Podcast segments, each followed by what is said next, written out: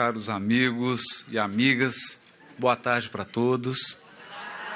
É com muita alegria que eu participo pela segunda vez agora, nesse oitavo congresso da Federação Espírita da Flórida, com o tema A Lei de Justiça, Amor e Caridade. E gostaria de iniciar com uma poesia de Castro Alves, psicografada por Francisco Cândido Xavier, no Parnaso de Além Túmulo, intitulada Marchemos. Há mistérios peregrinos nos mistério, no mistério dos destinos que nos mandam renascer. Da luz do Criador nascemos, múltiplas vidas vivemos, para a mesma luz volver. Buscamos na humanidade as verdades da verdade, sedentos de paz e amor. Em meio dos mortos-vivos, somos míseros cativos da iniquidade e da dor. É a luta eterna e bendita em que o espírito se agita na trama da evolução. Oficina onde a alma presa forja a luz, forja a grandeza da sublime perfeição. É a gota d'água caindo no arbusto que vai subindo, pleno de seiva e verdor. O fragmento do estrume que se transforma em perfume na corola de uma flor. A flor que terna expirando cai ao solo fecundando o chão duro que produz, deixando um aroma leve na aragem que passa breve nas madrugadas de luz. É a rija bigorna, o malho, pelas faínas do trabalho, a enxada fazendo pão. O escopo dos escultores, transformando a pedra em flores, em carraras de eleição. É a dor que, através dos anos, dos algozes dos tiranos, anjos puríssimos faz, transmutando os neros rudes em arautos de virtudes, em mensageiros de paz. Tudo evolui, tudo sonha, na imortal ânsia risonha de mais subir, mais galgar. A vida é luz, esplendor. Deus somente é o seu amor. O universo é o seu altar. Na terra, às vezes, se acendem radiosos faróis que esplendem dentro das trevas mortais suas rútilas passagens deixam fulgores imagens em reflexos perenais. É o sofrimento do Cristo, portentoso, jamais visto, no sacrifício da cruz, sintetizando a piedade e cujo amor à verdade nenhuma pena traduz. É Sócrates e a cicuta, é César trazendo a luta, tirânico e lutador. É Cellini com sua arte, ou sabre de Bonaparte, o grande conquistador. É Anchieta dominando, a ensinar catequizando o selvagem infeliz. É a lição da humildade, de extremosa caridade do pobrezinho de Assis. Ó, oh, bendito quem ensina, quem luta, quem ilumina, quem o bem e a luz semeia nas faínas do evolutir. Terá a ventura que anseia nas sendas do progredir. Uma excelsa voz ressoa, no universo inteiro ecoa: para a frente caminhai. O amor é a luz que se alcança. Tende fé, tende esperança. Para o infinito, marchai.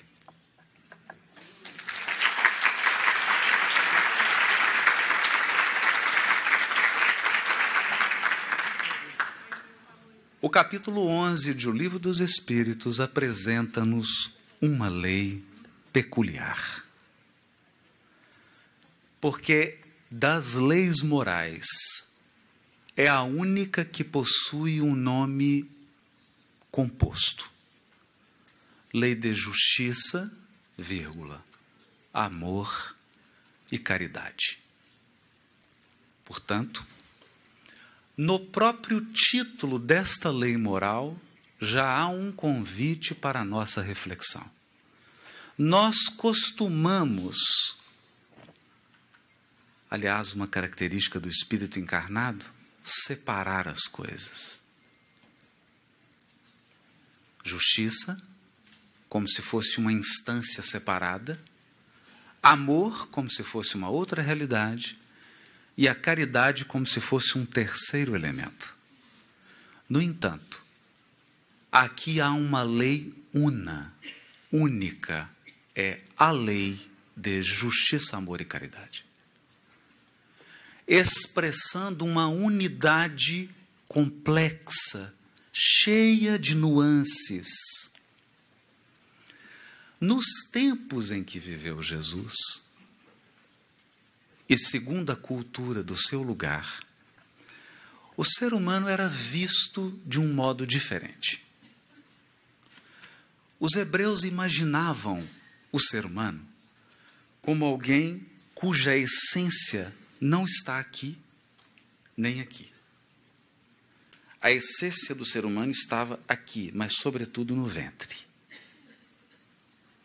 E é interessante isso, porque toda vez que você experimenta uma forte emoção, tem algum efeito no ventre. Dá um frio, solta alguma coisa, dá aquele. Então, eles chamavam isso de as entranhas. Das entranhas saem todas as emoções, todos os sentimentos, e das entranhas saem também as ideias. Por que não da cabeça? Porque na antropologia hebraica, a cabeça é algo muito externo para que algo tão profundo brote. Portanto, o pensamento, a cognição, o sentimento e as emoções, as intuições, vêm das entranhas. Hoje, fazendo uma parte, a ciência tem afirmado que o intestino é nosso segundo cérebro. É curioso isso. Bom, nessa perspectiva, então, cunhou-se uma expressão mão esquerda, mão direita. A mão esquerda é a mão da justiça. É ela que regula o certo e o errado, é ela que calcula, é ela que computa, é ela que anota, é ela que analisa. E a mão direita é a nossa capacidade de doar, de dar. Mas essas duas mãos são regidas pelas entranhas. É essa parte profunda do ser humano que utiliza a mão esquerda e a mão direita. Daí a expressão idiomática de Jesus: não saiba a tua mão direita, não saiba a tua mão esquerda o que dá à direita. No sentido de que a nossa doação não deve ser contabilizada. Quem ama, ama sem limite, jorra como um rio. A tradição também havia construído uma reflexão sobre o mar da Galileia e sobre o mar morto. Segundo a tradição hebraica, o que distingue o mar morto do mar da Galileia é que o mar da Galileia recebe as águas do degelo das colinas de Golã e entrega essas águas para o Jordão. Portanto, o mar da Galileia sabe receber e sabe dar. O mar morto recebe as águas do Jordão, mas não entrega para ninguém. Segundo a sabedoria, então, hebraica, o ser humano deve saber receber e deve saber dar. Quem só dá e não sabe receber, está em desequilíbrio. Quem apenas recebe e não sabe dar, também está em desequilíbrio. Para que a vida tenha vida, é preciso saber receber e saber dar. Portanto, estou contando tudo isso para dizer que O universo é regido pelo amor.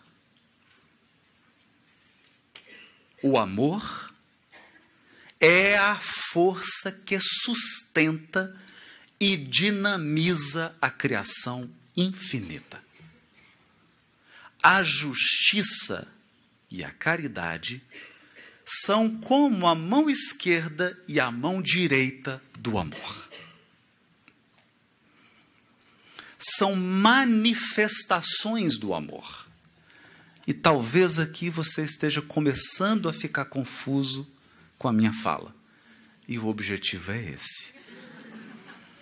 Emmanuel irá dizer no livro Pensamento e Vida sobre o amor. Eu vou começar pelo amor. Vou falar um pouquinho do amor, depois da justiça, da caridade e do amor de novo. Emmanuel diz assim: o amor puro é o reflexo do Criador em todas as criaturas. O amor é o reflexo do Criador em todas as criaturas. Por que o reflexo? Porque, por mais amplo seja o nosso amor, ele nunca irá abarcar o infinito. Só Deus é capaz de amar o infinito da diversidade. O nosso amor é sempre limitado, por mais amplo que ele seja. Você pode amar um orbe inteiro, mas isso não é o infinito, acredite. Portanto, toda expressão de amor da criatura é, no fundo, no fundo, um processo de comunhão com Deus. Nós experimentamos Deus quando amamos. Fica apaixonado para você ver. Você vai sentir um pouquinho do que, que é o clima perene do Criador. Nós participamos, nós comungamos com Deus quando amamos. Isso é tão profundo que Kardec irá dizer no livro A Gênese, quando examina o instinto ele irá dizer que o instinto é, pelas suas características, uma expressão de Deus em nós, porque ele nunca falha, ele é absoluto. A abelha americana é igual à abelha africana, que é igual à abelha brasileira. Então não tem diversidade cultural. Há um elemento de unidade. Então ele diz assim: por esta tese, o instinto mais sublime é a maternidade. Porque a maternidade é Deus cuidando das suas criaturas através da mãe. Olha. O Chico dizia de outro modo: a maternidade é um segredo entre Deus e a mulher. Brilha em tudo, e em tudo palpita na mesma vibração de sabedoria e beleza é fundamento da vida e justiça de toda lei.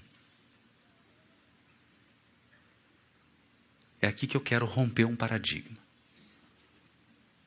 O fundamento da verdadeira justiça, da justiça divina, não da justiça humana. Eu trabalho na justiça humana. Eu estou falando da justiça divina. O fundamento da justiça divina é o amor. Nós vamos ver por quê surge sublime no equilíbrio dos mundos, erguidos à glória da imensidade, tanto quanto nas flores anônimas esquecidas no campo. Porque não há grande e pequeno para Deus. Nele fulgura a generosa alma de todas as grandes religiões que aparecem no curso das civilizações, por sistemas de fé à procura da comunhão com a bondade celeste. Religião, então, é uma busca de comunhão com a bondade. O resto é material didático. Vemo-lo assim como silenciosa esperança do céu. Ele diz mais: plasma divino com que Deus envolve tudo o que é criado, o amor é o hálito dele mesmo penetrando o universo. Portanto, qual que é o veículo de manifestação do amor divino? O fluido cósmico. Então, você está mergulhado no amor de Deus. Eu não sou nenhum pastor, eu acredito.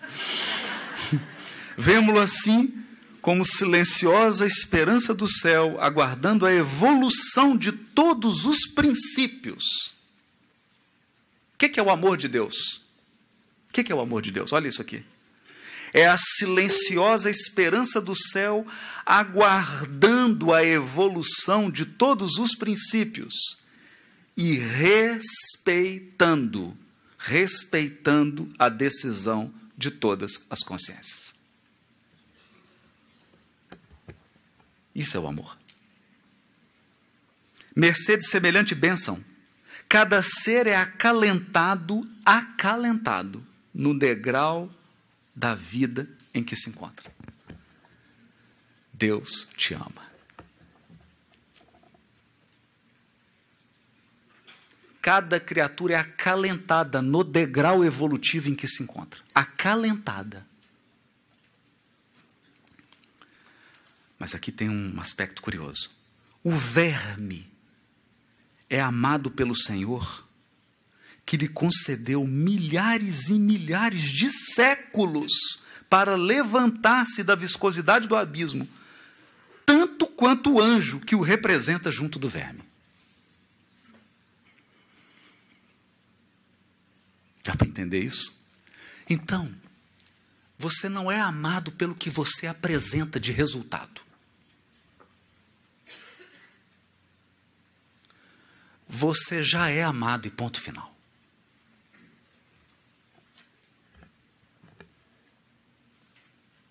Você já é amado e ponto final.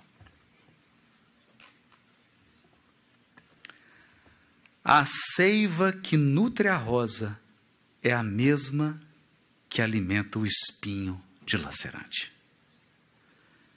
Na árvore em que se aninha o pássaro indefeso, pode acolher-se a serpente com as suas armas de morte. Ou seja, não existe exclusão no amor divino. Você pode decidir, a partir de agora, cometer todas as atrocidades e só atrocidades. Isso não altera em nada o amor de Deus por você. Então, não perca seu tempo. Não perca seu tempo.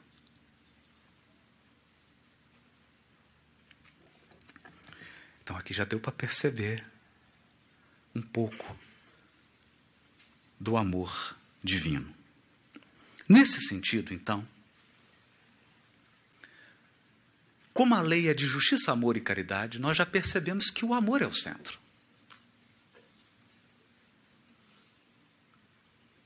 A justiça e a caridade são instrumentos de manifestação do amor. Então, vamos ver isso melhor. A questão 873, Kardec pergunta: o sentimento da justiça. Isso aqui, é, isso aqui é bonito. Ele não perguntou a ideia da justiça. Porque eu poderia ficar aqui dez horas falando de teorias da justiça. Só aqui na América, Dworkin e grandes juristas já produziram centenas de teorias sobre a justiça. Eu nunca utilizei nenhuma. Porque na prática, aquilo é uma musculação cerebral.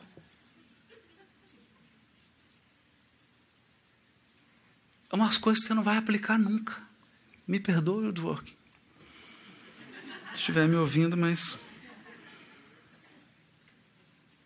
Então, a pergunta de Kardec é: o sentimento de justiça está na natureza ou é resultado de ideias adquiridas? Os Espíritos respondem: está de tal modo na natureza que vos revoltais à simples ideia de uma injustiça.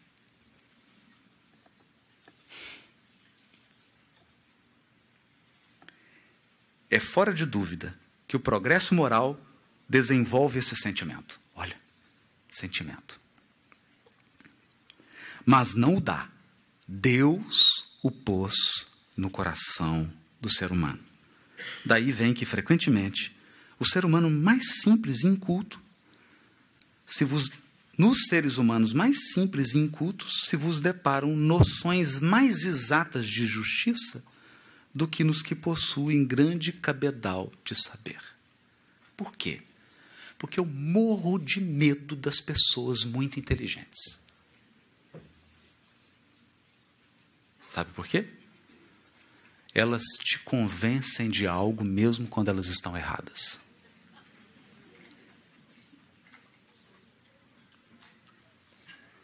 Então, as pessoas simples, muitas vezes nos ensinam lições poderosas de justiça. E nós queríamos trabalhar um elemento técnico aqui da justiça. Como funciona a justiça no mundo? Todas as nações civilizadas que possuem uma constituição, que possuem uma justiça organizada, elas estabeleceram um princípio. O princípio de que o indivíduo é autônomo. Portanto, ele deve deliberar sobre sua vida. Ele deve poder decidir. É claro que isso surge na Revolução Americana e na Revolução Francesa. Há uma estátua da liberdade aqui. Não é à toa isso. Então, a autonomia a capacidade de autodeterminação dos indivíduos, das comunidades, dos estados federados e da própria nação norte-americana. Ideia que se espalhou pelo mundo e construiu o ideal da justiça enquanto instituição. Mas há uma exceção nessa autonomia. Se não fosse essa exceção, eu não teria emprego. Essa exceção é quando as criaturas entram num conflito de interesse com respeito a um bem jurídico. O que é um bem jurídico? O bem jurídico é algo tutelado, protegido pela lei. Por exemplo, a sua intimidade é um bem jurídico. Então, digamos que o New York Times tire lá umas fotos suas que você não achou meio devassadoras e publique então há um conflito agora de interesse. Um lado interpreta que aquilo é justo, que aquilo é devido. O outro lado interpreta que, que não, que não é devido. Tem um conflito. O que, é devido, o que, não é? O que, que é justo, o que, que não é justo? Surge então um litígio, um conflito de interesses. E aí o que, que você faz? Você vai à justiça. Quando você vai à justiça, você abre mão da sua autonomia e entrega para o Estado. Ingressar com um processo na justiça é entregar a sua autonomia para o judiciário. E agora ele vai decidir sua vida. Essa é a justiça humana. Essa é a justiça humana até meados do século XX. Porque hoje, no mundo inteiro, o que se discute em todos os congressos jurídicos, na América, na Europa, no mundo inteiro, são métodos de autocomposição. Que são métodos de autocomposição? Surge o litígio e o Estado, então, ele vem não mais para substituir você. Ele vem para te ajudar com o outro a construir um caminho de equilíbrio na proteção daquele bem jurídico. Olha isso. Justiça restaurativa, conciliação, Nova York foi um estado pioneiro na elaboração dessas práticas que acabou se espalhando pelo mundo inteiro. Então, hoje, muitos conflitos são resolvidos pela autocomposição. O Estado apenas dá uma ajuda para que as próprias pessoas encontrem um equilíbrio. Por quê? Porque a justiça possui três tripés. A caridade possui também três tripés. Vamos falar deles. Então a justiça tem três perninhas. A caridade também. O amor não tem perna, tem asas. Então vamos para as três perninhas da justiça: igualdade, liberdade, fraternidade. Ou liberdade, igualdade e fraternidade. Esse é o tripé. Se faltar liberdade, eu tenho escravidão. Se sobrar liberdade, eu tenho opressão. Se faltar igualdade, eu tenho injustiça. Se sobrar demais igualdade, eu tenho um exército de pessoas uniformizadas, sem espaço para diversidade. Se faltar fraternidade, eu tenho esse mundo em que nós vivemos. Se sobrar fraternidade, você não dá espaço para o esforço, para o crescimento individual. Então, tudo isso tem que estar num equilíbrio que Immanuel Kant resumiu de um modo brilhante. Brilhante.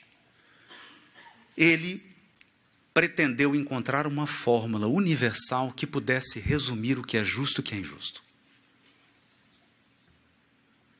Porque às vezes nós ficamos em dúvida. Ah, mas na minha cultura é comum fazer isso. Tem essa desculpinha, né? Então vamos lá. O Kant deu um critério universal. Toda vez que você tiver em dúvida se o que você está fazendo é justo ou não, você vai fazer a, seguinte, a seguinte pergunta kantiana: Se todas as pessoas fizerem o que eu estou fazendo agora, vai ser bom ou ruim? É simples. É simples.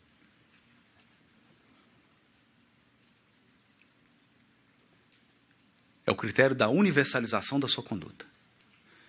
Então eu falo assim, mas eu eu estou pegando só um pouquinho do dinheiro. Público é só um pouquinho. É só um pouquinho. Se toda a humanidade pegar um pouquinho do dinheiro público, vai ser bom ou ruim? Vai ser ruim. Então o que você está fazendo é injusto. Porque o justo é aquela conduta, é aquele valor que respeita a liberdade, respeita a igualdade, respeita a fraternidade e que pode ser universalizado. Então eu me recordo de um caso curioso. Eu não vou citar a cidade, não posso. Eu estava numa cidade e nós pegamos um táxi. E eu notei que todo sinal vermelho ele furava.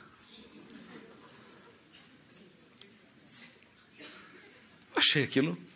Falei, será que ele é daltônico? Ele furava tudo. Quando chegou no verde, ele parou. Falei, meu Deus, nós estamos com um problema aqui, né? Estou perguntando. Mas por que você parou no verde? Ele falou: vai que tem alguém igual a mim. Então, inteligente. Entenderam por que eu tenho medo das pessoas inteligentes? Ele falou: vai que tem alguém igual a mim. Então, as regras de trânsito, elas nos dão uma ideia simples, porque a verdade é simples. A verdade é simples, muito simples. As regras de trânsito nos dão uma ideia muito simples. Por que, que tem regra de trânsito? Para que todos possam circular em segurança.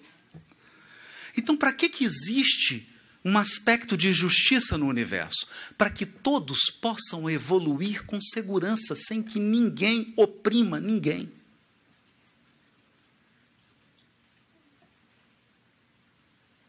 É isso. Ah, eu posso ser feliz. Pode ser feliz. Mas não construindo a felicidade com lágrimas alheias. É? Então, esse, esse é o ponto. Esse é o ponto. Mas como a lei é unitária, Se você ficar só nisso, você é injusto. Ah, mas como assim, Haroldo? Você acabou de falar que era. Não, é porque a lei não é lei de justiça, capítulo 11, aí capítulo 12, lei de amor, capítulo 13, lei de caridade. Não. O capítulo 11 é lei de justiça, vírgula, amor e caridade. É uma lei só. Mas não é possível. Eu não prejudico ninguém? Eu respeito tudo? Você é uma pessoa injusta. Não, não. Você está me confundindo. Mas a minha função hoje aqui é essa. Questão 879 de O Livro dos Espíritos. Qual seria o caráter do homem que praticasse a justiça em toda a sua pureza? O indivíduo que praticasse a justiça num grau máximo, como ele seria? Os Espíritos respondem: o caráter dele seria o do verdadeiro justo. O verdadeiro. Perceberam? Então tem o falsificado, o genérico, imitação. Não é? Então, o verdadeiro justo, a exemplo de Jesus, porquanto ele praticaria também o amor do próximo e a caridade, sem os quais não há verdadeira justiça. Mas eu, eu faço tudo, tudo que eu faço pode ser universalizado. Eu respeito a igualdade, a liberdade e a fraternidade. É um terço. Um terço. Falta dois terços. Meu Deus, esse negócio é muito complicado. Bem-vindo ao mundo dos espíritos. Portanto, a justiça porque ela é a mão esquerda de quem? Do amor. Então a justiça se aperfeiçoa no amor.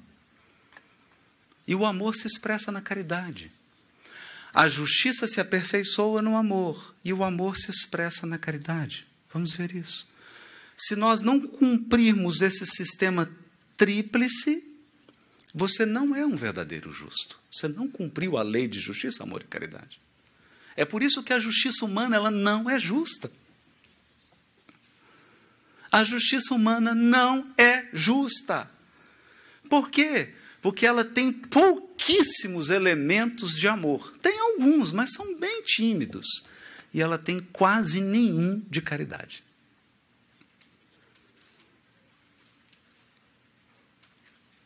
Quase nenhum. Por isso é justiça humana. Não é justiça divina. A justiça divina possui todos os elementos de justiça, todos os elementos de amor e todos os elementos de caridade, num grau máximo, tudo misturado, tudo junto. Então, não dá para saber se quando Deus ama, ele está sendo justo, se quando ele está sendo justo, ele ama.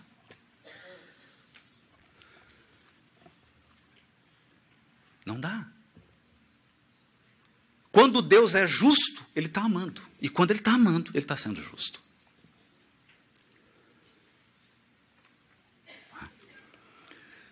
Mas para falar do amor, fora essa página de Emmanuel, eu separei aqui o capítulo 13 de Coríntios. E agora, em primeira mão, pela primeira vez em público, a tradução que eu fiz. Né? Ainda que eu fale na língua dos homens e dos anjos, se não tiver amor, tornei-me bronze que soa, ou símbolo que retine. É um metal. Sem amor, você só faz barulho. Só faz barulho. Ainda que eu tenha profecia e conheça todos os mistérios e toda a ciência, Ainda que eu tenha toda a fé a ponto de remover montes, se não tiver amor, nada sou. E ainda que eu reparta todos os meus bens, olha isso. E ainda que entregue o meu próprio corpo para que me glorie no martírio, se não tiver amor, nada disso me aproveita. O amor, aqui vem as características do amor São sublimes, né? Porque isso aqui veio de Jesus. O amor é paciente.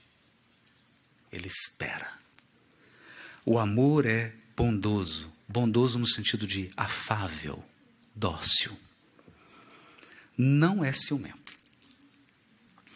Complicou. Não se vangloria. Não se incha. Quer dizer, não, não tem soberba. Não é indecoroso. Não busca os seus próprios interesses. Não se torna irado. não leva em conta o mal. Não contabiliza o mal. Não se alegra com a injustiça mas se regozija com a verdade. Tudo tolera. Sofre em silêncio. Tudo crê, tudo espera, tudo suporta. O amor jamais cai prostrado. Mas se há profecias, serão abolidas. Se há línguas, cessarão. Se há conhecimento, será abolido. Porque em fragmento conhecemos e em fragmento profetizamos. Quando, porém, vier o que é completo, as coisas fragmentadas serão abolidas. Quando eu era criança, falava como criança, pensava como criança, raciocinava como criança. Quando me tornei homem, aboli as coisas de criança. Porque agora vemos através de espelho, em enigma, mas veremos face a face. Agora eu conheço em fragmento, mas então conhecerei completamente, como também sou plenamente conhecido. Por Deus, é claro. Agora, pois, permanecem a fé, a esperança e o amor. Estes três. Porém, o maior destes é o amor. Esse é o amor. Esse é o amor. No entanto, na época do Kardec e até hoje, nós confundimos a haris, em grego, a caridade, com o ato de dar algo material. É interessante isso. E bem natural, porque isso é típico da criança. A criança, ela tem uma mentalidade concreta. A criança não tem cognição abstrata. Então você não chega para uma criança de 3 anos e fala para ela assim: x2 mais x mais 3 é igual a 5. Experimenta fazer isso. Ela não tem raciocínio abstrato. Ela só raciocina com concreto. Assim também o espírito que está na infância, espiritual. Nas questões espirituais e de religiosas, ele é criança. Então ele só entende coisa concreta. Então quando você fala caridade, ele. Ah, caridade, eu sei, um quilo de fubá.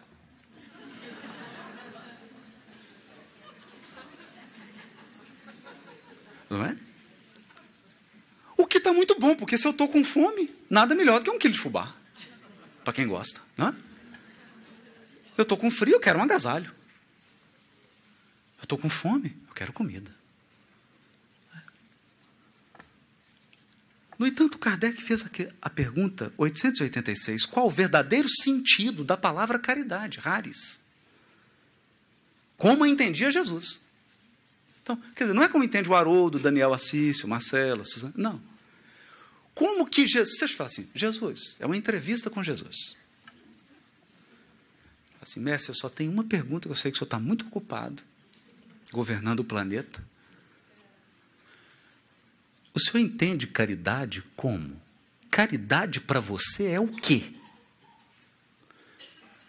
Por que como entendia Jesus? Porque Jesus é o governador espiritual do orbe, ele é o porta-voz da divindade na terra. Portanto, ele expressa o pensamento divino. Então, o que é caridade para Jesus? Aí vem o tripé. Benevolência para com todos, indulgência para com as imperfeições dos outros, perdão das ofensas.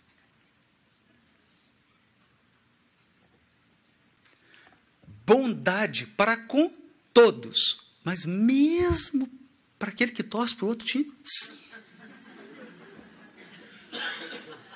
Hoje no Brasil, a coisa mais difícil é você falar dessa questão aqui, agora próximo da eleição presidencial. Percebe? Porque tem espírita que não consegue ter benevolência para com o sujeito do outro partido. A questão partidária no Brasil colocou um desafio ao espírita. E alguns não estão passando pelo desafio. É benevolência para com todos. Mas para, um criminoso também. Bondade para com todos. Então aqui nós percebemos que o amor é o sol. A justiça é um dos seus braços e agora começa a caridade. Se aqui eu tinha respeito, disciplina, respeito à liberdade, à igualdade, à fraternidade, aqui agora eu tenho bondade indistinta.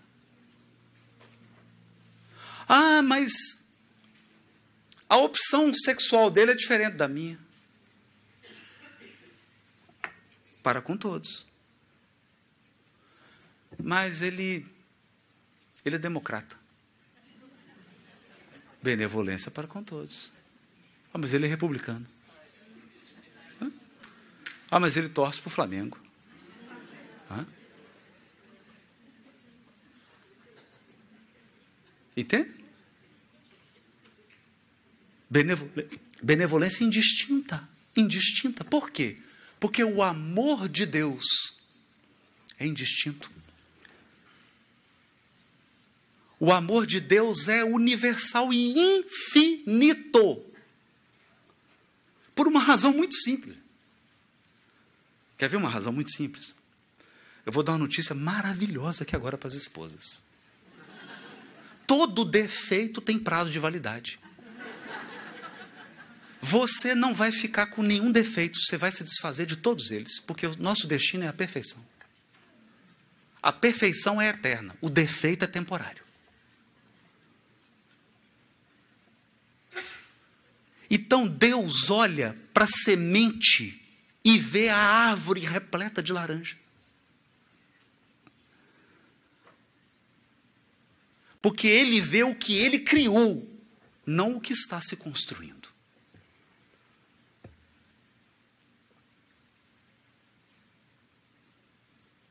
Não.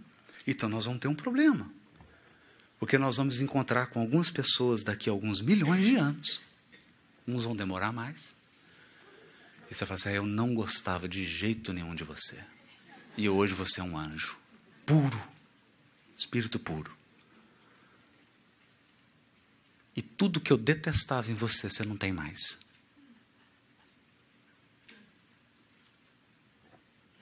Benevolência para com todos. Indulgência para com as imperfeições. Indulgência. Por quê? Indulgência. Isso não é pieguismo.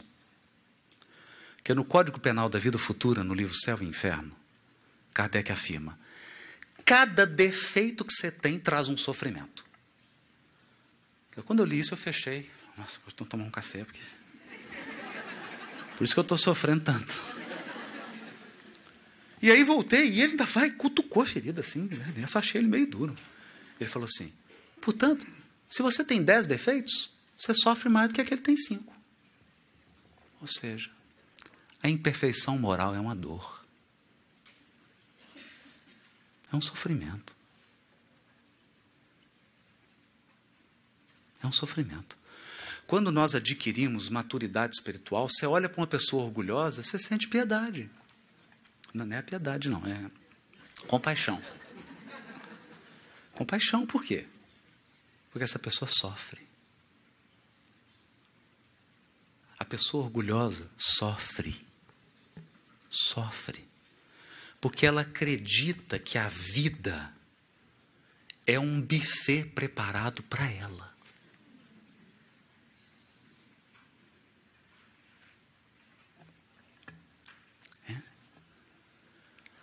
A pessoa nervosa, irritada, sofre. Porque a vida para ela é um UFC. UFC Ultimate Fight. Está em luta permanente. Permanente. Então ela já acorda, bom dia! Opa, meu Deus do céu, bravo. É quase que um convite. Né? Só que o que, que acontece? O que, que acontece? Ninguém consegue permanecer tanto tempo na defensiva. Nós não fomos construídos para isso. Isso não faz parte da nossa essência. Nós fomos projetados para amar.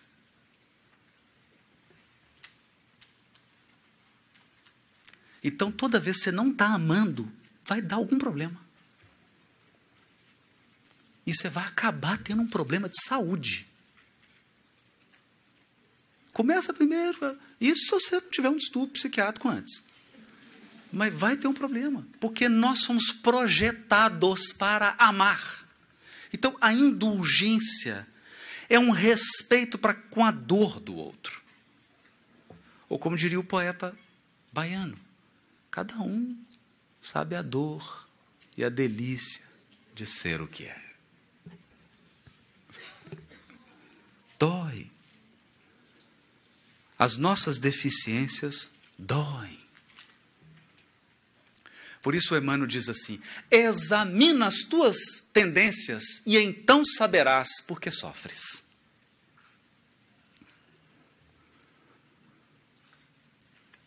É profundo isso. A indulgência é essa compaixão para com a dor que o outro ainda carrega por conta da imperfeição dele. Agora, é impossível relacionar-se sem indulgência. Quem não tem indulgência não consegue se relacionar. Por uma razão muito simples, gente. Se você encontrar uma pessoa perfeita, não se relacione com ela, deixa ela em paz. Não vá trazer infelicidade para a pessoa. Não é? Não faça isso. Então nós somos um buquê de flores entrecortado de espinhos. a gente se afaga e se arranha. A gente se acaricia e se machuca mutuamente. E a indulgência é esse dom de regenerar, de não levar tão a sério as imperfeições, nem as próprias.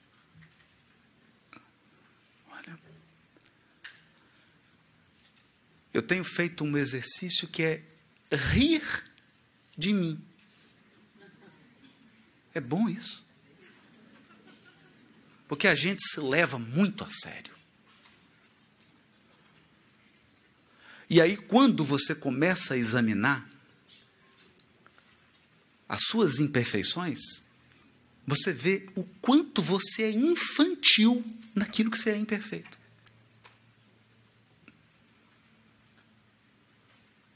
Infantil. Mas que faz a mãe ou o pai quando olha para uma criança? O que faz? O que, que a gente faz? Você vê a criancinha falando errado, ela levanta, anda um pouquinho e cai. Você leva tudo a sério? Leva? Não. Por quê? Porque nesse caso, que é um caso material, você tem a certeza que ela vai superar isso. Então eu digo: nós não somos espíritas? Então por que você não tem a certeza que nós somos imortais e vamos superar todas as imperfeições? Por quê? A indulgência provoca uma distorção, que eu chamo distorção da fotografia.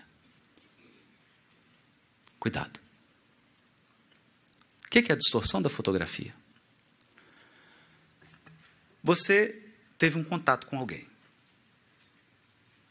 E aí os espinhos se enroscaram, você saiu ferido. E aí você tira uma fotografia. Está aqui o Marcelo. Tirei a fotografia dele. Me fez isso. Fez isso comigo. Tirei a fotografia. Passa um ano. Passa dois. Três. Quatro. Cinco. Você está com a fotografia. Acreditando que o Marcelo ainda é isso. Só que ele mudou. Quem ficou foi você.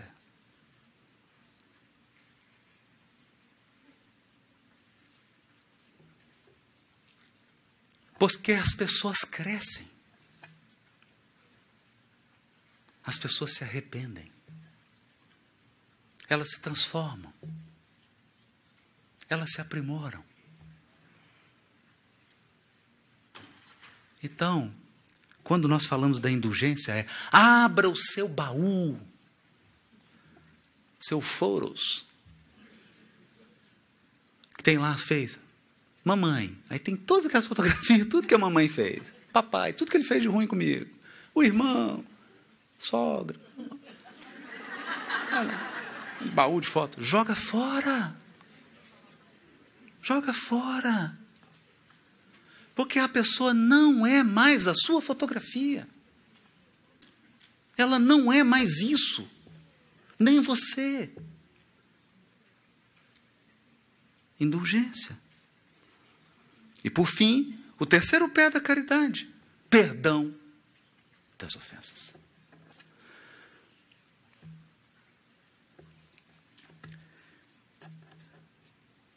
Eu cheguei a uma conclusão dolorosa.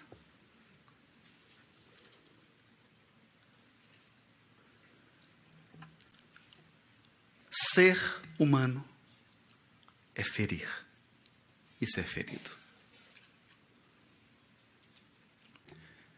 Escuta. Você vai ferir. Você já está ferindo. E você já feriu muito.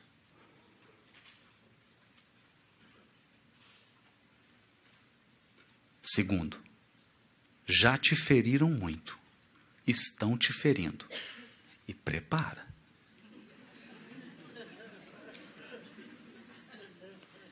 Portanto, Portanto, nós trazemos em nossa biologia o perdão. Quer ver? Você corta. Sei o que eu pego isso aqui e me corte. Corta. Daqui a pouco começa a coagulação tá? e regenera. Isso é a cicatrização é o corpo perdoando a agressão.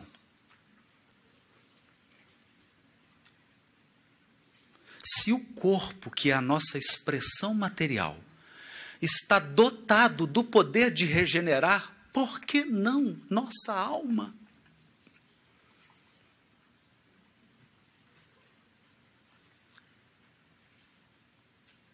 Claro, entenda.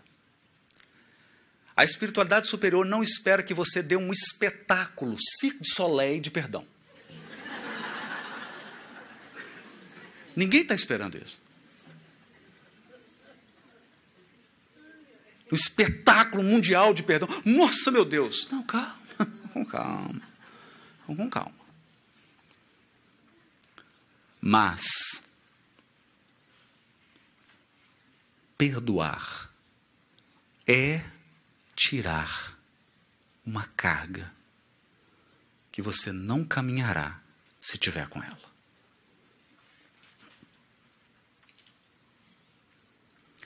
Você não merece esse peso. Talvez você tenha merecido o ferimento, mas o peso da mágoa não.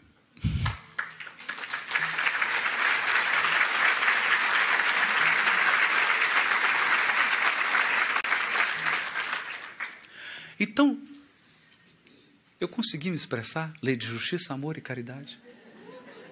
Uma única estrutura. Igualdade, fraternidade, liberdade, expressando o elemento justiça. Que se dá com disciplina, com ordem, com respeito e com esse raciocínio. O que eu estou fazendo é justo? Então pensa, se os 8 bilhões de encarnados fizerem exatamente o que eu estou fazendo agora, vai ser bom ou ruim? Se a resposta for, vai ser ruim, então o que você está fazendo não está bom. Muda. É simples assim. Justiça. Mas aí nós precisamos caminhar para o amor.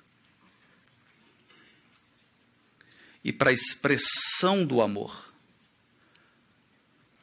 o amor é a força que sustenta o cosmos, mas ele se expressa na benevolência, na indulgência e no perdão.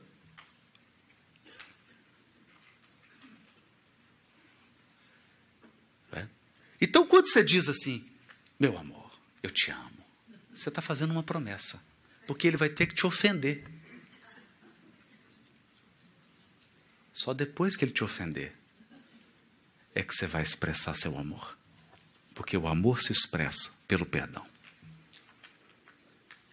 O amor se expressa pela indulgência. E o amor se expressa pela bondade sem limites, sem escolha. Essa é a essência. É por isso que a justiça divina resgata dois inimigos, colocando um dentro do útero do outro.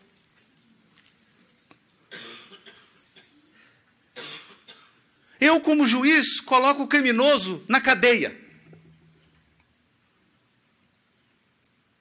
E me sentindo incompetente.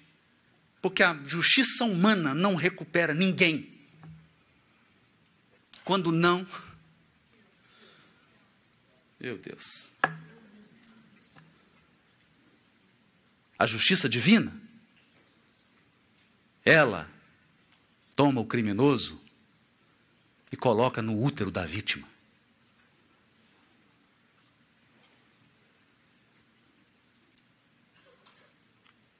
Está confuso? O amor de Deus nos constrange. Se você não ficar perplexo com o amor de Deus, você não está no amor de Deus, não. Você está pensando em outra coisa. O amor de Deus é uma perplexidade.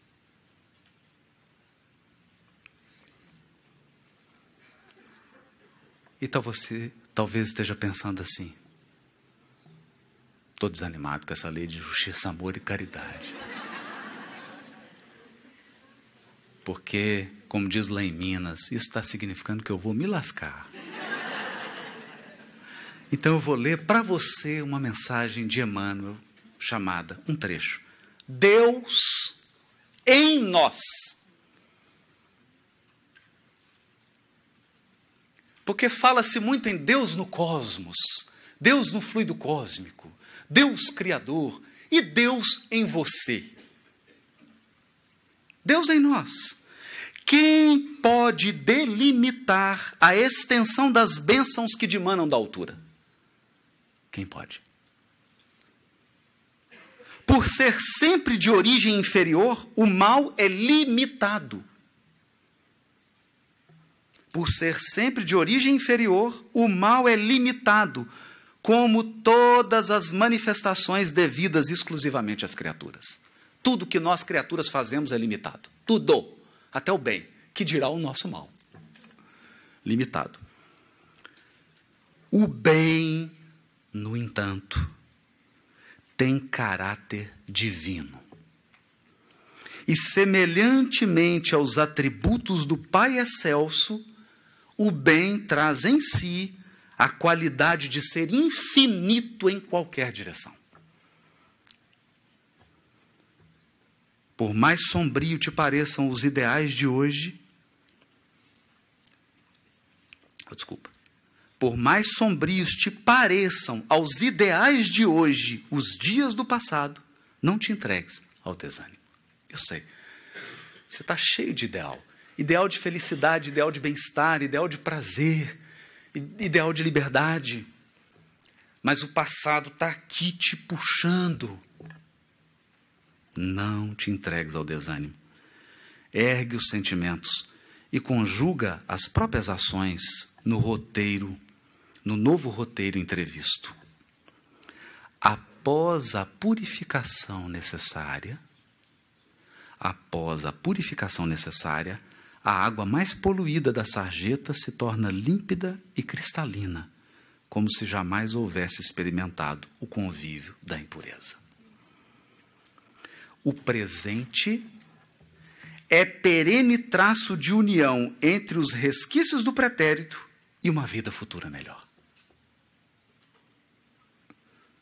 Eu vou ler de novo. O presente é perene traço de união entre os resquícios do pretérito e uma vida futura melhor. Então, pelo amor de Deus, você não veio aqui só para resgatar. Por quê? Porque você também veio para construir o futuro.